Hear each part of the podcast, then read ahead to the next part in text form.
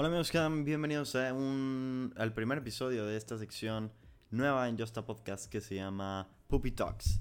En esta sección vamos a estar hablando de diferentes temas, la verdad va a haber un episodio cada semana, todos los miércoles.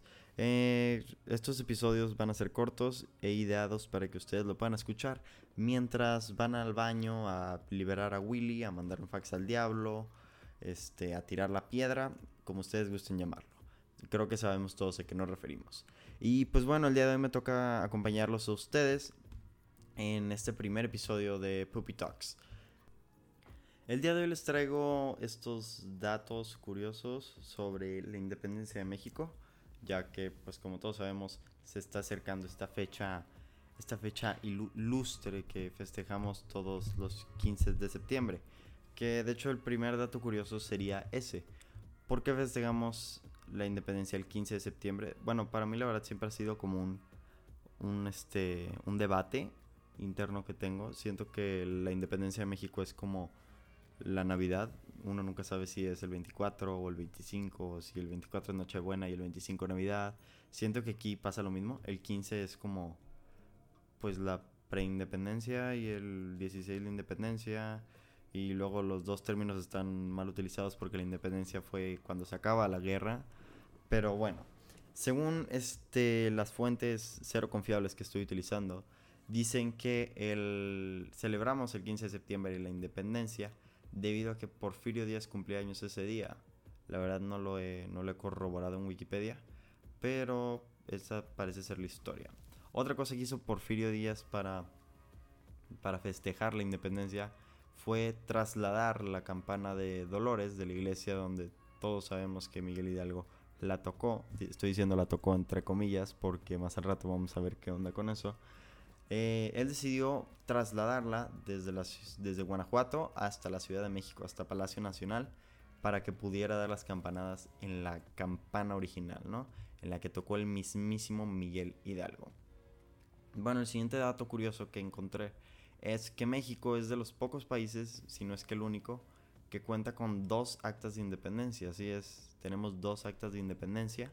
La primera firmada el 28 de septiembre de 1821 don, por Agustín Iturbide en la ciudad de Córdoba, donde se establecía la independencia del imperio mexicano, el imperio donde él, él iba a ser el emperador. Este imperio la verdad no funcionó, solo duró dos años y en 1823 el acta se renueva, bueno no se renueva, se hace un nuevo acta estableciendo que en lugar de imperio iba a ser la República Mexicana, donde el primer presidente sería Guadalupe Victoria, que de hecho ni es Guadalupe ni es Victoria, porque su nombre real era José Miguel Ramón Adaucto Fernández y Félix. Ese era su nombre de verdad. La leyenda dice que se llama Guadalupe Victoria, pues el Guadalupe por la Virgen de Guadalupe, que era el, el estandarte del ejército trigarante, y el Victoria pues porque ganó, o sea, básicamente eso porque ganó la Virgen de Guadalupe o la causa que estaba siguiendo en este caso, la Virgen de Guadalupe. Y ahora que estamos hablando de nombres que no son los nombres reales, vamos a hablar de este señor que todos conocemos, que es Miguel Hidalgo, que tiene, de hecho tiene bastantes datos curiosos. El primero es el de su nombre, su nombre no era Miguel Hidalgo y Costilla, ese es como su, su apodo, su nombre para los cuates. Su nombre real era Miguel Hidalgo, no, Miguel Gregorio Antonio Ignacio Hidalgo y Costilla y Gallega Mondarte Villaseñor. Ese era su nombre completo, su nombre un poco largo, un poco extenso y vengo a romperle la infancia a todos los niños en este momento.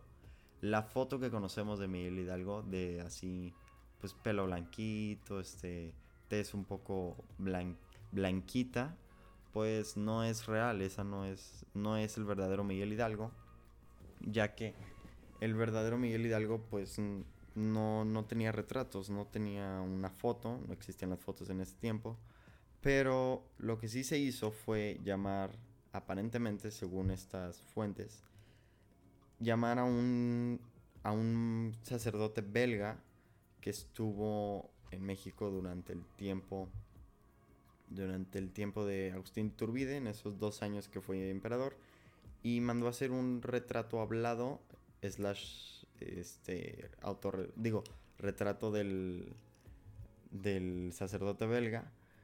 Y pues sí, el sacerdote belga es lo que hoy conocemos como Miguel Hidalgo. No hay datos sobre el nombre, entonces igual y no es real. Pero sí, el retrato que conocemos de Miguel Hidalgo no es el que pareciera ser Miguel Hidalgo de vida real. Sí dicen que está basado en, en lo que contaba la gente que llegó a conocerlo, más sin embargo no es 100% él.